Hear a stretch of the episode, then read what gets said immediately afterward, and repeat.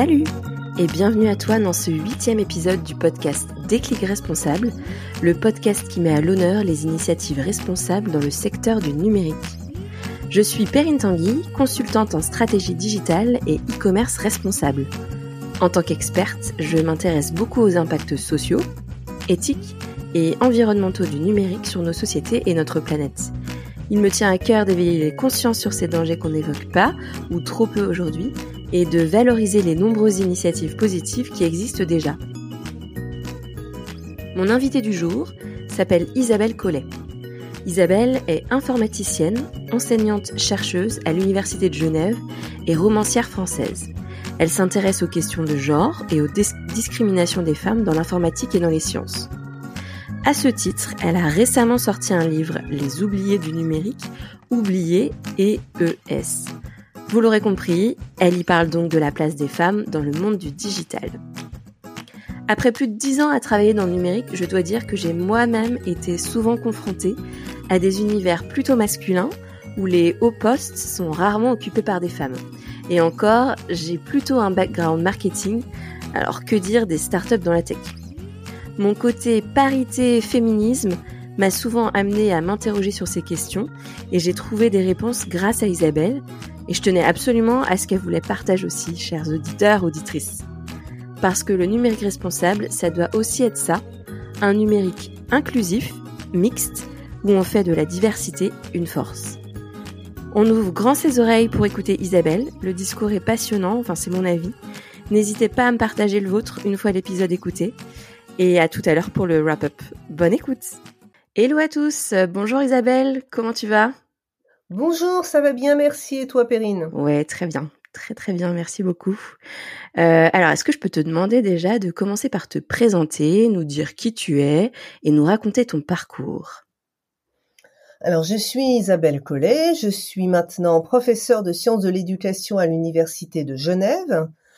Euh, ma spécialité, c'est les questions de genre dans le numérique.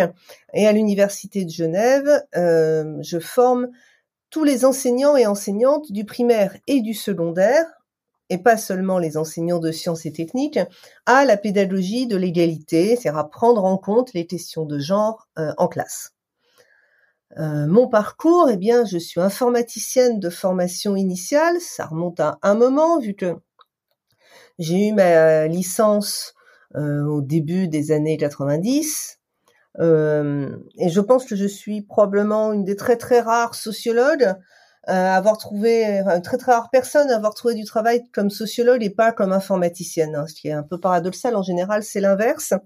Mais je suis arrivée sur le marché de l'emploi informatique à un moment assez particulier c'était en France le moment où il y a eu une crise dans l'informatique, un des rares moments où non seulement ça n'embauchait pas, mais ça avait même tendance à débaucher.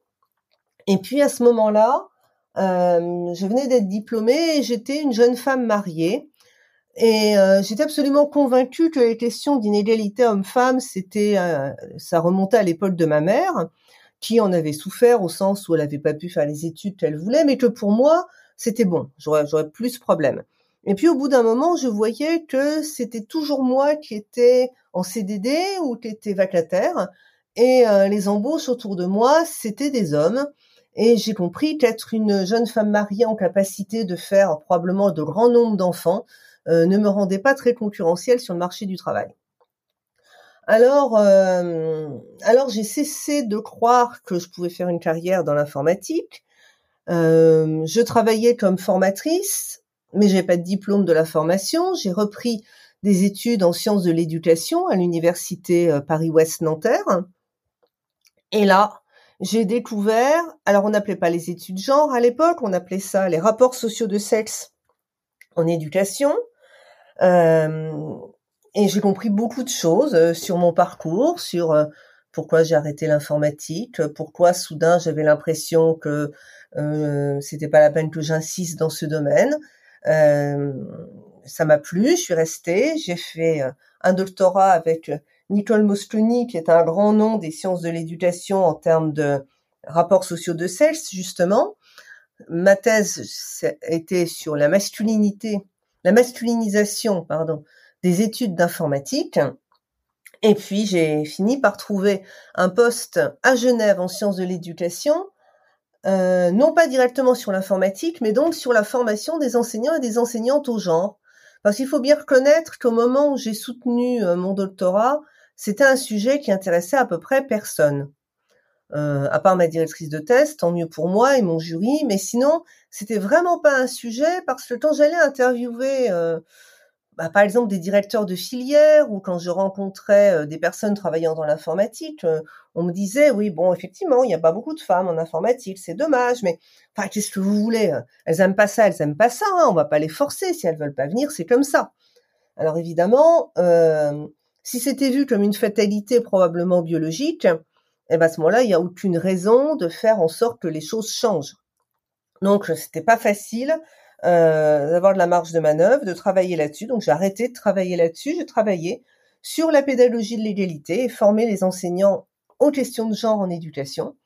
Et c'est depuis 2015 euh, que bah, qu'une prise de conscience s'est faite et que j'ai recommencé à travailler sur cette question, en particulier aussi parce que je suis tombée sur des études euh, plus anciennes, c'était remontant au début des années 2000, mais que je ne connaissais pas, euh, des études se passant euh, en Norvège, par exemple, aux États-Unis, sur des établissements d'enseignement supérieur qui avaient décidé qu'ils n'allaient pas se satisfaire d'un modeste 7 ou 10% de femmes en informatique, qui avaient saisi le problème et qui étaient passés, mais très vite, en un an, deux ans, trois ans, à 30-40% Donc en voyant quelque chose comme ça, je me suis dit, euh, bah donc c'est possible.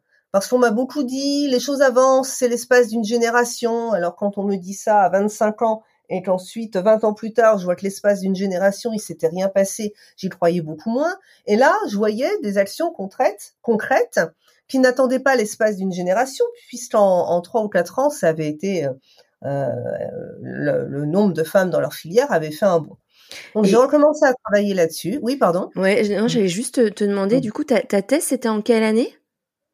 Euh, ma thèse, c'était en, c'était en 2000, 2005. D'accord, ok. Oui.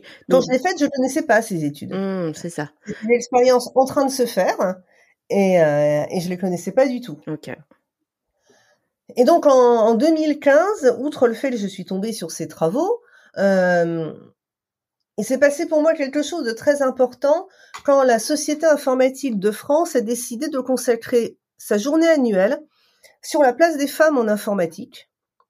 Euh, ils m'ont invité et ce sujet qui jusqu'à présent ne semblait pas exister était soudain au cœur du, du conseil d'administration de cette, de cette société savante qui commençait à se dire que c'était vraiment très curieux, alors qu'il n'y a pas de cerveau rose et qu'il n'y a pas de cerveau bleu, très curieux qu'on se, qu'ils se retrouvent entre hommes et de plus en plus euh, très curieux, par exemple des pères qui se demandaient mais pourquoi leur fille pourrait pas faire le même métier? Qu'est-ce qui se passait? Et là, euh, ce que m'a dit euh, une des personnes qui m'a invité, au lieu de me dire elles veulent pas venir, elles veulent pas venir, qu'est-ce que vous voulez qu'on y fasse? Il m'a dit faudrait quand même qu'on comprenne de quelle manière on est involontairement discriminant, de sorte que les femmes ne veulent pas venir.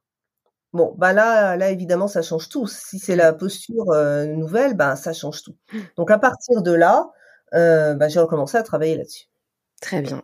Et donc tu as sorti très récemment euh, un ouvrage qui s'appelle Les oubliés du numérique, oubliés EES, euh, qui est sorti en 2019, c'est ça, si je me trompe pas? C'est ça. Ouais, où tu dénonces du coup l'absence des femmes dans le secteur. Et, et donc tu, tu, le racontes très bien dans ton livre, mais est-ce que tu peux nous nous faire un petit résumé de pourquoi et comment est-ce qu'on en est arrivé là? Pourquoi il y a tant de il y a, il y a si peu de, de femmes dans le, de, dans le secteur du numérique?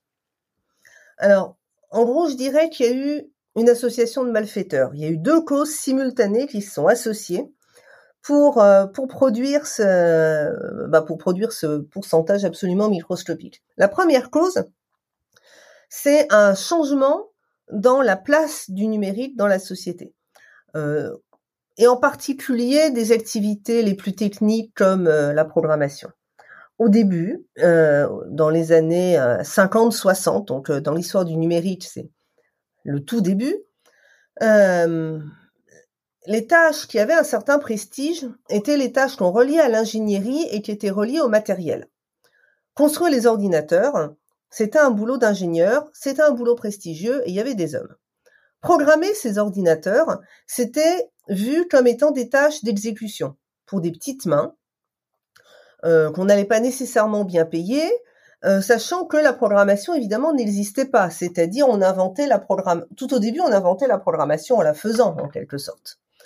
Euh, ce sont essentiellement des mathématiciennes qui ont été recrutées, euh, qui étaient par définition autodidactes en programmation vu que vu que ça n'existait pas. Et peu à peu, euh, ce sont des femmes essentiellement qui ont investi le champ de la programmation, avec en particulier Grace Hopper qui a inventé la compilation, qui est quand même quelque chose d'absolument fondamental dans le fait que l'informatique a pu se diffuser au-delà d'une poignée de spécialistes.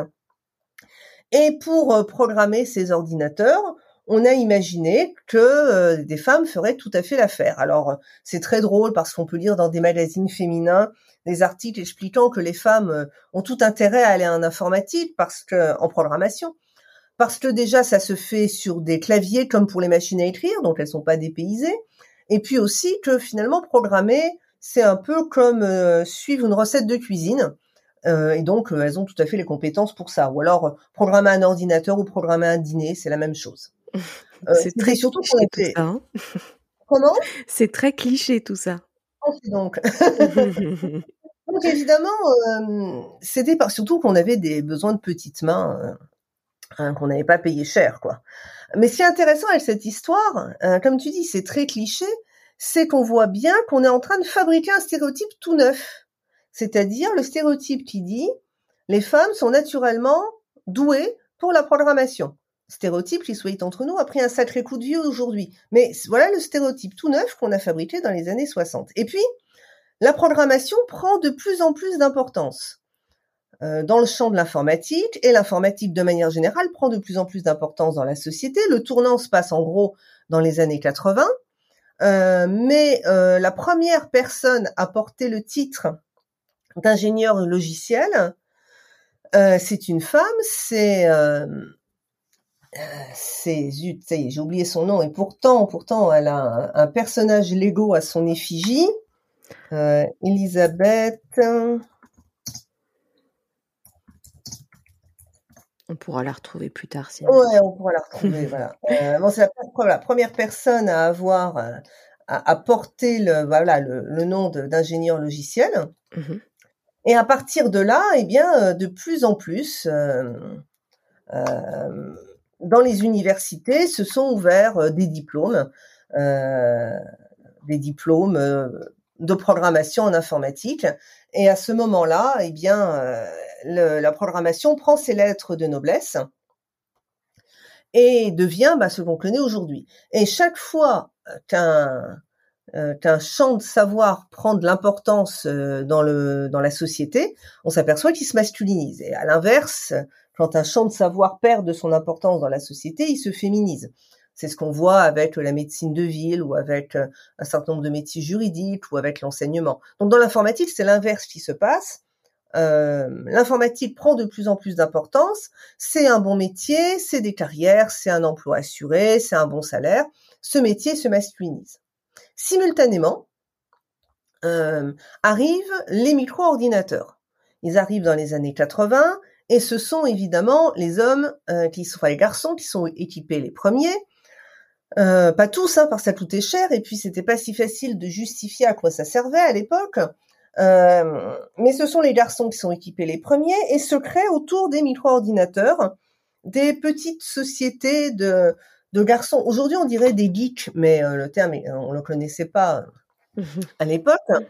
Euh, des petites sociétés de garçons très investis dans le rapport à la machine, qui qui programment, qui jouent et qui sont adolescents, c'est-à-dire aussi à, un moment où le rapport avec l'autre sexe tombe pas sous le sens et inversement.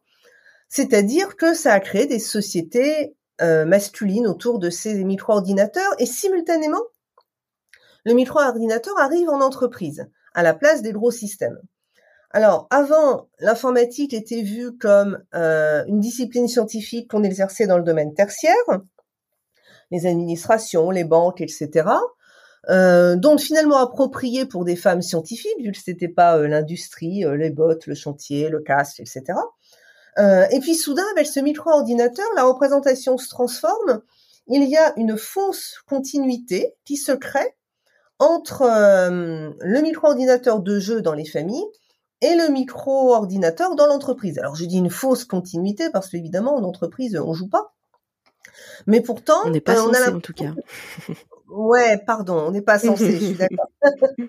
Mais on a l'impression que puisque c'est la même machine, euh, ce qu'on fait à l'époque, ce seront les mêmes personnes, les mêmes gens, un peu la même activité. Et nouvelle représentation de l'informatique se crée, ce serait qu'en entreprise, on aurait les versions adultes de ces jeunes garçons. Ah oui, voilà, c'est j'ai retrouvé le nom de cette euh, de cette première personne à porter le titre euh, d'ingénieur logiciel, c'est Margaret Hamilton qui a donc euh, un personnage Lego devant une pile de papier qui représente son code informatique. D'accord, très bien. Voilà. Margaret euh, Hamilton. Voilà, Margaret Hamilton. Donc voilà, ce, croisement, et donc on a ce croisement qui se fait entre euh, les représentations autour du micro-ordinateur et le fait que ce serait un objet pour les garçons et que ce que l'on fait avec son micro-ordinateur chez soi, on aura la continuité en entreprise.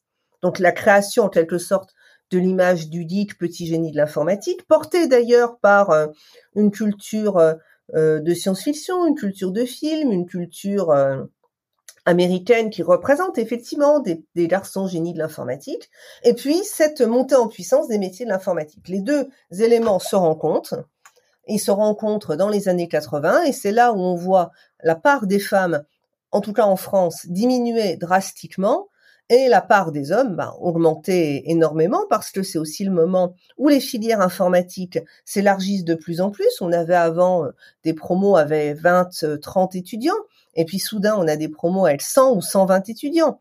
Euh, mais cette différence, ce sont, euh, c'est les hommes qui viennent occuper ces places. Très bien. Bon. Et, euh, et, et, Enfin, pourquoi en fait? Pourquoi c'est les hommes? Pourquoi pourquoi les, les femmes sont sont exclues comme ça?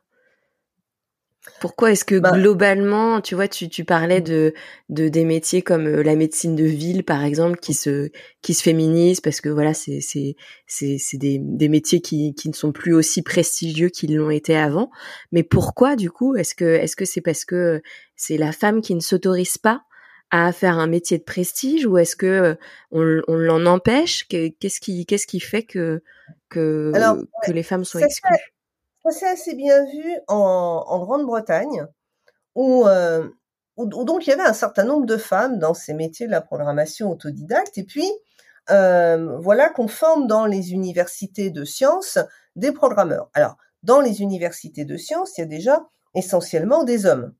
Des hommes parce qu'il y a une division sexuée des savoirs qui, depuis euh, extrêmement longtemps, imagine que les sciences et techniques, enfin d'abord que les savoirs savants appartiennent plutôt aux hommes, parce que les femmes seraient supposées être plus proches de la nature, de la famille, du domestique, du personnel, alors que les hommes euh, iraient chercher une espèce de postérité par la transmission du savoir. Ça, on va dire, c'est une histoire, euh, une histoire que, par exemple, Noble fait remonter euh, au Moyen Âge chrétien européen. Euh, cette division des savoirs se poursuit en particulier selon le prestige de savoir, des savoirs, c'est-à-dire quand, quand les humanités avec un grand H étaient prestigieuses telles que le latin, le grec et la philosophie, c'était essentiellement des hommes.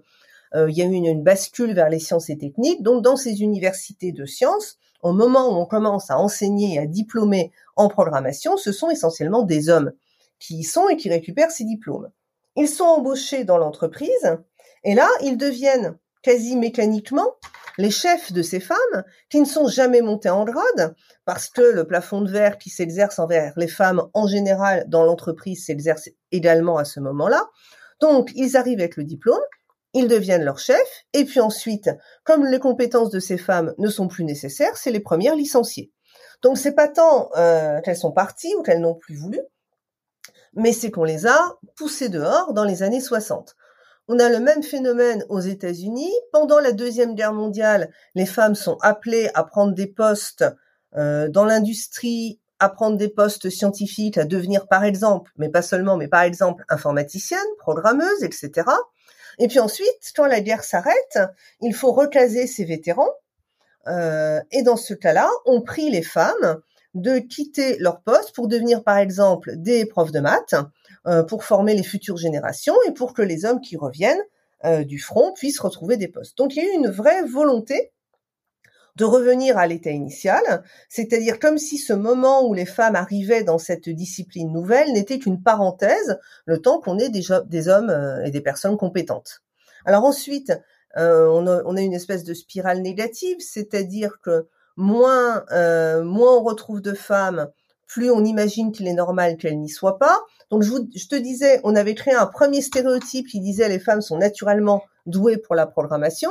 Et là, comme manifestement le métier se masculinise, ce stéréotype, il va plus. Donc on le jette et on en fabrique un autre qui est de dire euh, la programmation, c'est de la logique, c'est un rapport à la machine, c'est des maths, euh, c'est une rationalité, alors que les femmes sont plus euh, dans la relation, dans l'émotivité, etc. Elles ne sont pas faites pour ça. On parle bien de la même programmation hein, et du même métier. C'est évidemment pas propre ni aux hommes ni aux femmes, ni à la programmation elle-même. Ce sont des stéréotypes qu'on fabrique pour rationaliser un ordre social. Et donc, ma foi, en partie, ça fonctionne. C'est-à-dire que quand on est euh, une élève et qu'on réfléchit à son orientation professionnelle, on s'inspire, euh, bah, on cherche autour de soi, on demande euh, auprès de ses parents, ses enseignants, enseignantes, conseillers ou conseillères d'orientation, et somme toute, on commence à avoir de la peine à imaginer que des femmes feraient de la programmation, iraient en informatique. Hum, très bien. Bon, va falloir détricoter tout ça du coup. Donc tout à l'heure tu as parlé de Margaret Hamilton euh, comme comme femme illustre, mais pour autant euh, un peu oubliée malgré le fait qu'elle ait son effigie Lego, ce qui est déjà top. Est-ce que tu pourrais nous donner un ou deux exemples de, de femmes comme ça qui, qui, qui ont fait des découvertes majeures mais qu'on a oubliées dans, dans le secteur de l'informatique?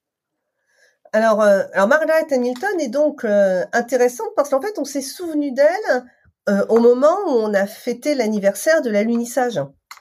Ah, Et parce qu'aussi, on est, commence à se demander, mais est-ce qu'il y avait vraiment si peu de femmes à tous les moments, à toutes les époques de la science et technique? En fait, on est dans cette idée où tu vois que euh, que puisque on a un progrès régulier euh, vers plus d'égalité, plus de parité, etc., que la situation d'avant est nécessairement pire que la situation d'aujourd'hui. S'il y a peu de femmes aujourd'hui, ça veut dire qu'avant il y en avait zéro, ce qui est pas vrai. Mais dans cette croyance-là, on, on, on pense même pas à regarder avant pour voir si par hasard on n'aurait pas oublié des gens. Et donc en informatique, euh, alors c'est vrai dans un peu toutes les disciplines, hein, on oublie très régulièrement des femmes, mais en informatique, en fait, oui, on peut tout à fait découvrir, et plutôt dans la programmation, qu'il y ait eu des femmes.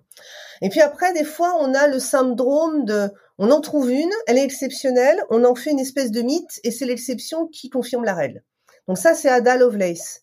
Ada Lovelace, euh, fin du 19e siècle, première personne à écrire un programme informatique sur une machine mécanique. Et là encore, on retrouve la programmation, c'est-à-dire l'ingénieur. Le concepteur, c'était Charles Babbage, celui qui a conçu la machine. La personne qui a écrit le programme pour la machine, c'est pas la première personne dont on se souvient, c'était pas la tâche principale. Et c'était donc une jeune mathématicienne, Ada Lovelace. Elle a inventé la boucle. Euh, la boucle avec conditions de sortie, qui pareil est une brique complètement essentielle en informatique. Et alors maintenant on la connaît, il y a un Ada Lovelace Day, on parle beaucoup d'elle. Et puis c'est comme si on avait fait le travail. Euh, c'est la seule, c'est l'exception qui confirme la règle. C'est le même effet qu'avec Marie Curie. En physique, il y a une seule femme, c'est Marie Curie, deux prix Nobel, elle est extraordinaire, c'est fini. En fait, non, c'est ça, c'est un peu le danger euh, de citer comme ça des figures extraordinaires. Dès qu'on fouille, et qu'on s'arrête pas parce qu'on a trouvé une ou deux, ben on s'aperçoit qu'il y en a quand même, qu'il y en a quand même un certain nombre. Euh, J'ai évoqué Grace Hopper tout à l'heure qui a inventé euh, la, la, compilation et qui a aussi inventé le terme de bug, ce qui est mine de rien significatif parce que c'est vraiment un terme qui est maintenant passé dans le langage public. On peut tout à fait l'utiliser euh, en classe quand on parle à, à des élèves en disant, euh, en leur parlant de la personne qui a inventé le terme bug, et que c'est une femme informaticienne euh, amiral de l'armée américaine après la Seconde Guerre mondiale. Ça fait quand même des personnages qui frappent. Et puis en France, on a aussi une, euh, dans l'histoire de l'informatique, une informaticienne remarquable qui s'appelait euh, Alice Recoq, qui est morte il y a environ un an et qui a euh, fait beaucoup, beaucoup pour le développement de l'informatique en France, qui a travaillé déjà à l'époque, on doit être à la fin des années 60, sur l'intelligence artificielle. C'est elle qui a créé la, la Commission nationale informatique et liberté, euh, dont la nécessité euh, sur l'éthique des algorithmes, etc., nous apparaît de plus en plus évidente aujourd'hui. Donc en fait, des femmes dans l'informatique, il y en a quand même un certain nombre. Très bien, c'est rassurant. c'est oui, c'est moins rassurant qu'on les oublie, mais c'est en soi rassurant. Oui, c'est ça, ça. Et alors, euh, d'après toi, c'est quoi les, les, solutions pour inclure davantage les femmes dans, dans le numérique, dans l'informatique? Le vouloir vraiment. Ok. euh, le fond de l'affaire, euh, il est quand même par là. Je veux dire que elle est encore pas plus tard que cette semaine.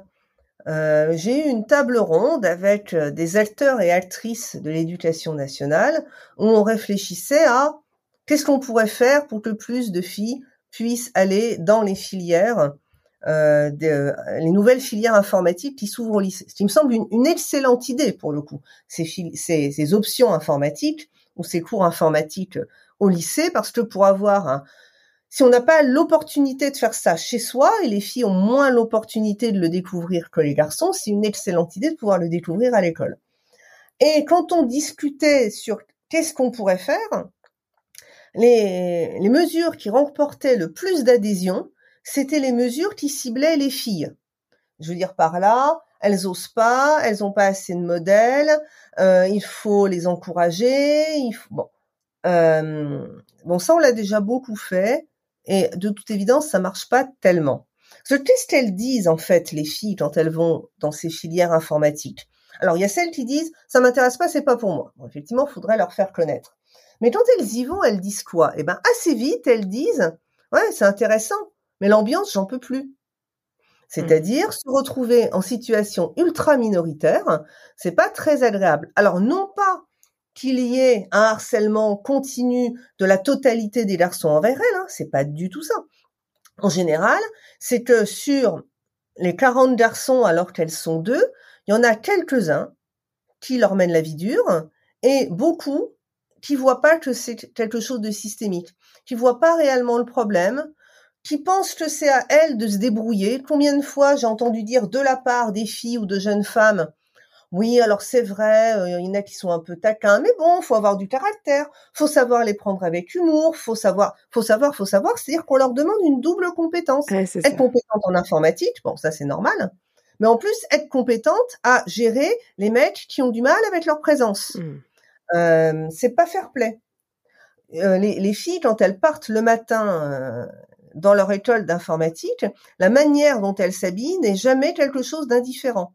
C'est-à-dire soit elles s'habillent relativement passe-partout, soit elles s'habillent par passe-partout, et de toute façon, ça va changer leur expérience de leur journée. C'est certainement pas des questions que se posent les garçons le matin quand ils vont partir dans leur école d'informatique.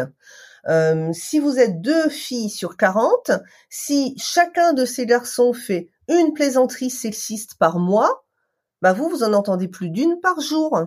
Euh, cette ultra minorité, eh ben, ça provoque quelque chose, quoi. Et, et comme on suppose, alors je l'ai beaucoup entendu de la part euh, d'enseignants, d'enseignantes, ou même d'ailleurs de garçons dans ces filières, euh, qui prennent acte que parfois pour les filles c'est pas sympa et qui me disent, oui mais enfin quand même, c'est un monde d'hommes.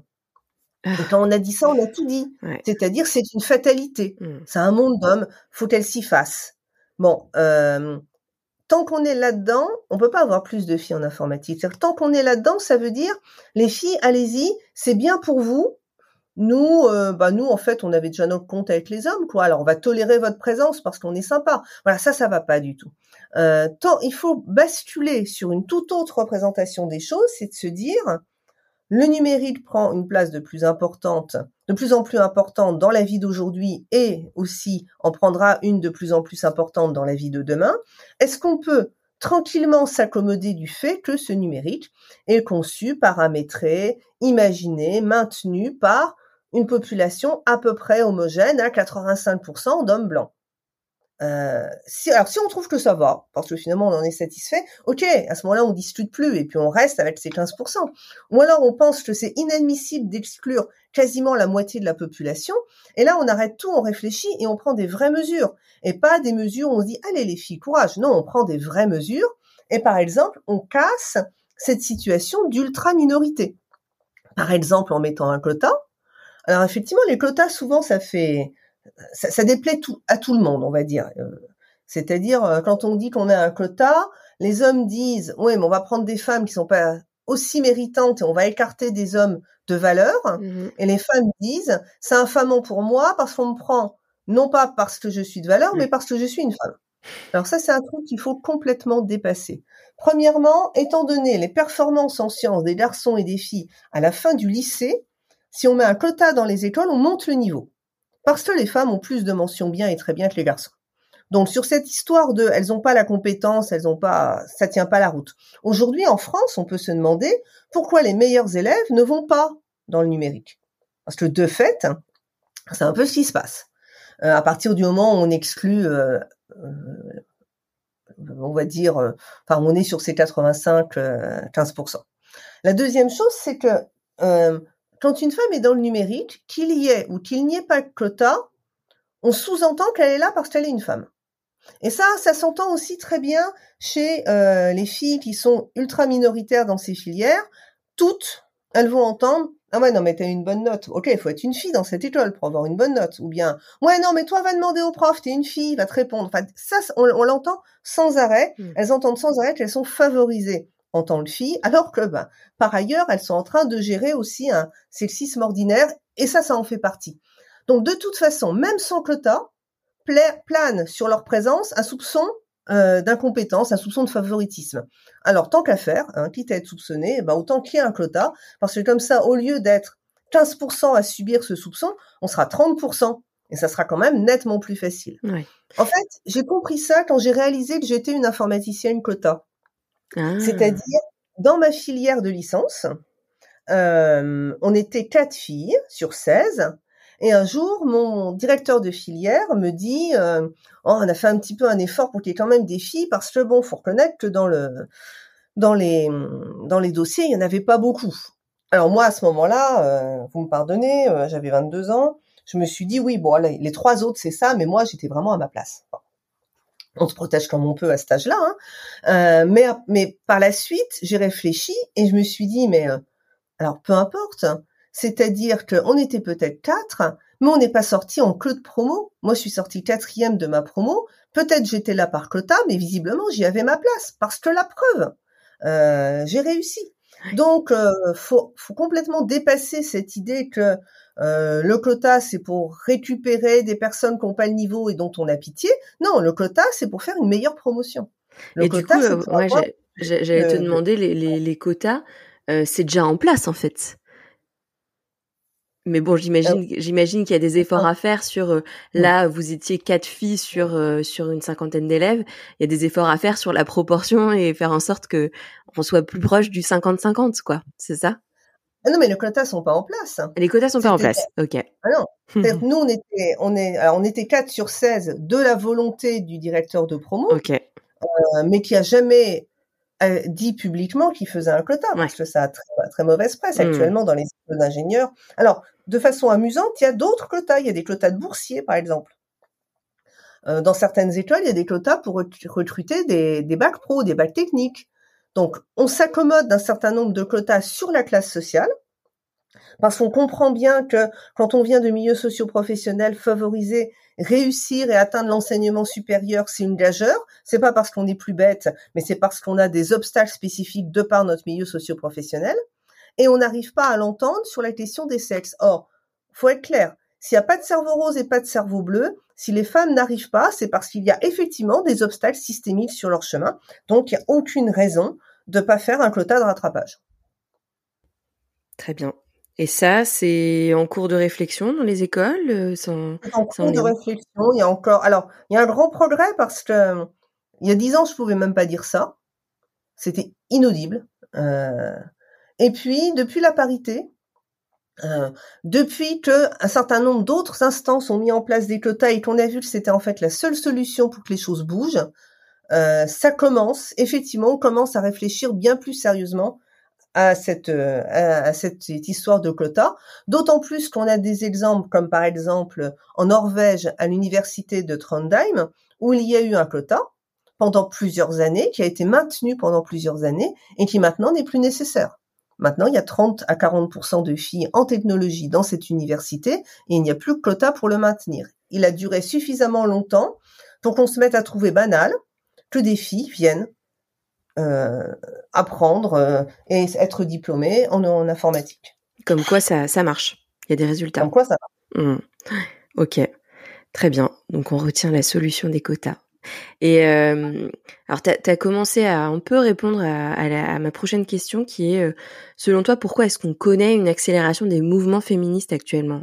Et D'ailleurs, enfin, je me, je me pose la question, est-ce que euh, c'est une impression ou c'est la réalité? Tu disais tout à l'heure euh, qu'il y a toujours eu des femmes finalement dans l'informatique, mais c'est juste qu'on a tendance à pas regarder le passé. donc, pour, pourquoi est-ce qu'on a cette impression ou est-ce que c'est vraiment la réalité?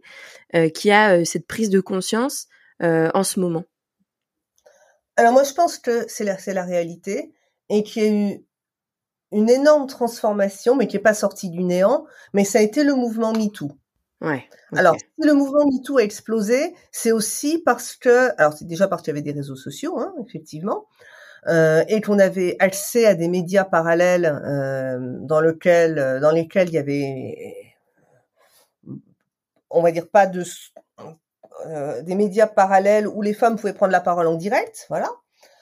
Et puis euh, et aussi parce que euh, les femmes avaient suffisamment revendiqué leur place pour qu'un beau jour un espèce de coming out généralisé puisse se, produire, c'est-à-dire que quand même c'est c'est le dévoilement du secret de Polichinelle, c'est-à-dire toutes les femmes savent, toutes les femmes savent qu'elles sont harcelées dans la rue, toutes les femmes savent que si elles ont peur quand elles sortent, c'est pas parce qu'elles n'ont pas peur qu'on vole leur sac à main, elles ont peur d'une agression sexuelle. Donc ça, c'est quelque chose que toutes les femmes savent, qu'elles se disaient pas forcément mutuellement et qu'elles ne disaient pas aux hommes parce que dans un certain nombre de cas, les hommes refusaient de les entendre et avaient tendance à soit minorer, soit individualiser. Oui, non, mais c'est parce que c'est toi. Oui, non, mais faut pas généraliser. Oui, mais pas tous les hommes le mouvement MeToo a mis un énorme coup de projecteur sur cette expérience partagée. Et à partir de là, on a vu une vraie transformation de la manière dont la parole des femmes était prise en considération. Et quand les femmes ont commencé à dire je suis discriminée sur mon lieu de travail, j'ai été insultée en faisant mes études, euh, j'ai été agressée et ça a nuit à tout un tas de choses dans ma vie, eh ben, on leur a pas dit non mais ça c'est toi, ou bien non mais quand même tu exagères, ou si ça se trouve à la fabule, le nombre a fait qu'on s'est mis à les croire. Alors évidemment, hein, quand les hommes disent pas tous les hommes, euh, la question elle est même pas là. Quand on dit qu'il y a un problème, euh, par exemple euh, avec les accidents de la route et qu'il y a des voitures qui roulent de manière imprudente, personne n'a dit ah ouais mais pas tous les chauffeurs. Bah oui c'est pareil. le fait que, enfin tant mieux, pas tous les hommes, c'est-à-dire que il ne s'agit pas de féliciter les hommes qui ne sont pas des agresseurs. Il s'agit de dénoncer quand il y a effectivement des hommes agresseurs. Mmh. et ça a considérablement, enfin dans tous les domaines, hein, pas que dans le domaine de l'agression, mis un coup de projecteur sur le fait qu'il y avait encore, enfin que les inégalités s'étaient pas réglées. Je me souviens quand j'ai en gros commencé ma ma recherche fin des années 90, début des années 2000, le truc c'était mais euh, mais qu'est-ce qu'elles veulent encore? Enfin, c'est bon, la loi, c'est bon, mais qu'est-ce qu'elles veulent encore? Bon, bah là, maintenant, on sait ce qu'elles veulent encore. Bon, bon, ça va dans le bon sens, on peut dire. Ça va dans le bon sens. Faut pas lâcher l'affaire. Non. Mais euh, effectivement, je pense qu'on est en droit d'être optimiste et vigilante. Ouais, ouais, c'est ça. Ok, ok. Bon, on arrive à mes petites questions fil rouge maintenant, Isabelle. Et euh, la, première question que je, pose toujours à mes invités, c'est euh, si, si les auditeurs veulent aller plus loin sur, euh, sur le sujet de la place des femmes dans le numérique, est-ce que tu aurais un conseil d'un ouvrage à lire? Alors, sachant que je conseille à tous les auditeurs de lire ton ouvrage Les oubliés du numérique. Mais est-ce que tu aurais euh, un autre, euh, un autre, euh, je sais pas, un autre ouvrage à lire ou bien un documentaire, un film à regarder peut-être sur sur le sujet? Alors, il y a un ouvrage qui est très intéressant à lire de Cathy O'Neill qui s'appelle en français Algorithme, la bombe à retardement. Parce que cet ouvrage montre ce qui va se passer s'il n'y a pas plus de mixité dans le numérique. C'est-à-dire, euh, nos algorithmes ne sont pas neutres, ils sont en train de définir un monde numérique euh, qui n'est pas inclusif, et si on ne change pas considérablement tant la façon de le concevoir que la population qui le conçoit, eh bien, euh, eh bien, on va, on va exclure toute une partie de la population de la transition numérique. Et donc, c'est une, c'est à mon avis la meilleure raison pour laquelle il faut plus de femmes dans le numérique. C'est pas parce que euh, ça fera du bien aux femmes, c'est parce que ça fera du bien au numérique. Ensuite, euh, il y a un excellent dans, dans la même veine, et d'ailleurs il y a Cathy O'Neill dedans. Dans la même veine est arrivé sur Netflix un excellent reportage qui s'appelle euh, Claudine Bias, où euh, on voit, c'est pas que la question de sexe, mais aussi la question d'ethnicité. On voit les biais auxquels doivent faire face les personnes noires et en particulier les femmes noires en discutant euh, avec les algorithmes, par exemple la reconnaissance faciale en particulier. C'est une chercheuse du MIT qui s'appelle euh, Viola Mouini qui, qui présente ce reportage. C'est saisissant, c'est extrêmement intéressant sur euh, ma algorithme et discrimination. Et puis alors plus fun hein, quand même, euh, il y a une série tout à fait sympa sur l'histoire de l'informatique qui s'appelle Halt and Catch Fire, qui est pas une série toute jeune, mais euh, qui montre euh, euh, c'est pas c'est pas un reportage sur l'histoire de l'informatique, mais ça se passe dans les années 60 avec plus de mixité et en l'occurrence la mixité qu'on avait euh, dans ces années-là en informatique et ça remet un peu en mémoire qu'il y a eu un moment un peu plus mixte. Super, ben, j'en connais aucun. j'ai pris bah note, j'ai pris note et, euh, et je mettrai de toute façon pour les auditeurs euh, euh, dans la description de l'épisode, il y aura toutes les références. Super. alors une autre une autre question que je pose toujours, c'est quel usage est-ce que tu fais du numérique au quotidien et est-ce que tu as déjà adopté des gestes de sobriété numérique? Alors le numérique, je m'en sers tout le temps. Hein. Je m'en sers au boulot, je m'en sers chez moi mon ordinateur, c'est l'annexe de mon cerveau. Euh, je joue, je, voilà. quand j'arrive chez moi, euh, je demande à mes appareils connectés d'allumer la lumière. Pour moi, certes, c'est un outil de travail, mais c'est aussi euh, un fabuleux gadget qui continue à m'amuser beaucoup. et, et j'ai été élevée à une époque où la mémoire, ça coûtait cher. Euh, quand, je pense que maintenant, je peux aller euh, au chez le vendeur du coin m'acheter un disque dur d'un téra euh, sans le moins de soucis, j'en reviens encore pas quoi. quand j'ai commencé à programmer, il y avait des disquettes, même des disquettes 5 pouces un quart. Donc j'ai toujours eu l'habitude de de faire du ménage, de pas stocker indéfiniment, de supprimer les photos ratées, de pas stocker. Je stocke mes mails, c'est ma mémoire professionnelle, mais je garde pas la totalité de mes mails. Je les trie et je jette. Ça, c'est quelque chose que j'ai toujours fait. Mais j'ose pas dire que c'est de la sobriété numérique, parce qu'en fait, c'est une goutte d'eau. Parce que quand on voit les entrepôts de données colossaux qu'ont euh, bah, les GAFAM pour pouvoir euh, bah, brasser des données sur nous et nous connaître, euh, ça me fait sourire quand je vois dans les conseils, on dit euh, supprimer vos pièces jointes. il, y a, deux, trois entrepôts de données à supprimer avant. en termes de consommation électrique, c'est absolument considérable. Alors peut-être une sensibilisation individuelle permettra cette sensibilisation collective. Mais je pense que mon habitude de faire le ménage est de pas stocker des volumes et des volumes et de pas vouloir racheter un deuxième disque d'un téra parce que j'ai rempli le premier avec 80% de choses qui servent pas. C'est plus une habitude euh, d'une époque où c'était pas qu'une volonté de, sobriété numérique parce que je pense que euh, c'est d'abord vers ces entrepôts de données qu'il faut se tourner. Ouais, les entrepôts de données et puis euh, et puis les fabricants aussi, les fabricants de nos équipements. Alors oui, ça c'est pour le, on va dire le recyclage de, notre matériel. Ouais, c'est ça, exactement. Par exemple, voilà. Mm. Très bien. Et, euh, et, alors la dernière question, comment est-ce que tu vois l'avenir du numérique? Est-ce que d'après toi, il sera plus féminin? Eh ben, si on continue comme ça, oui.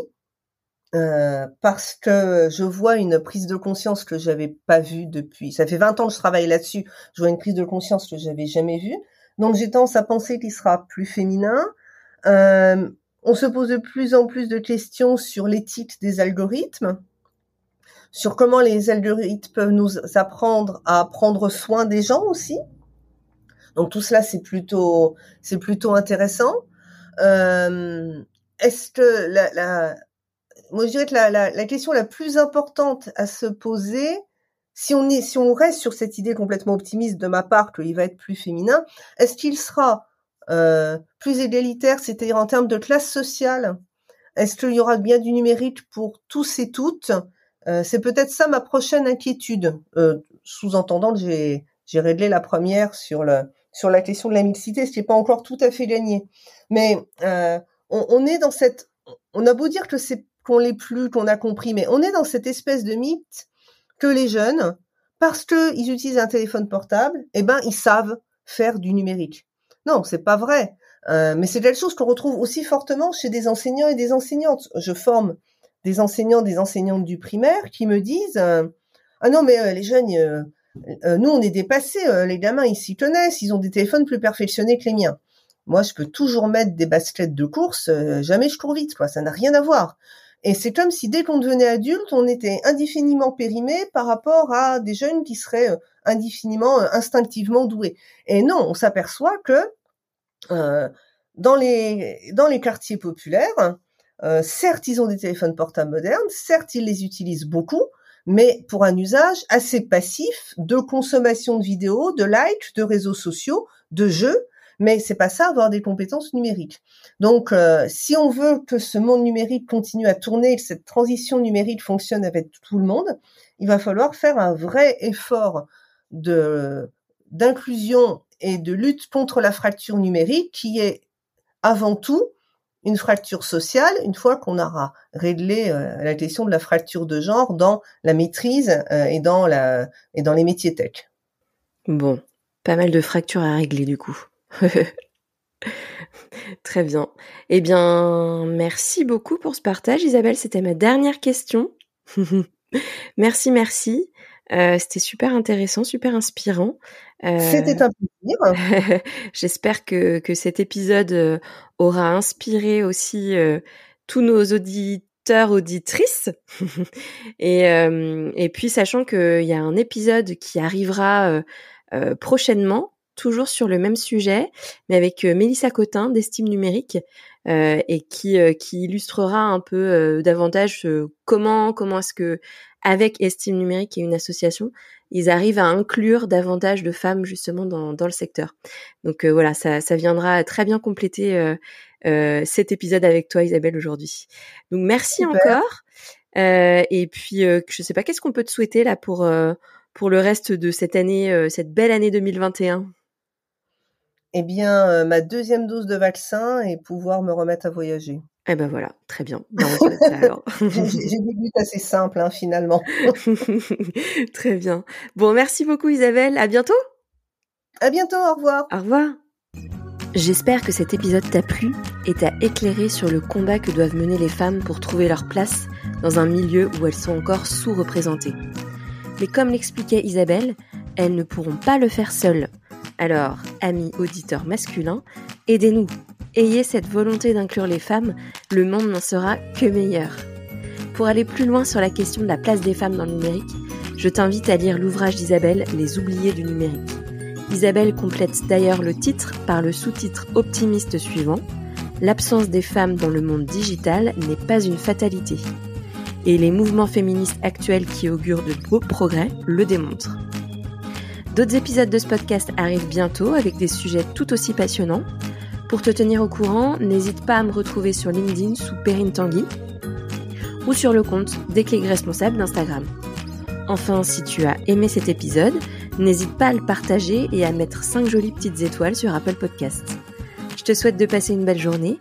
N'oublie pas d'adopter des gestes simples de sobriété numérique, comme euh, arrêter de stocker des documents, qu'ils soient texte, audio ou vidéo, dont tu ne te sers pas. À très vite!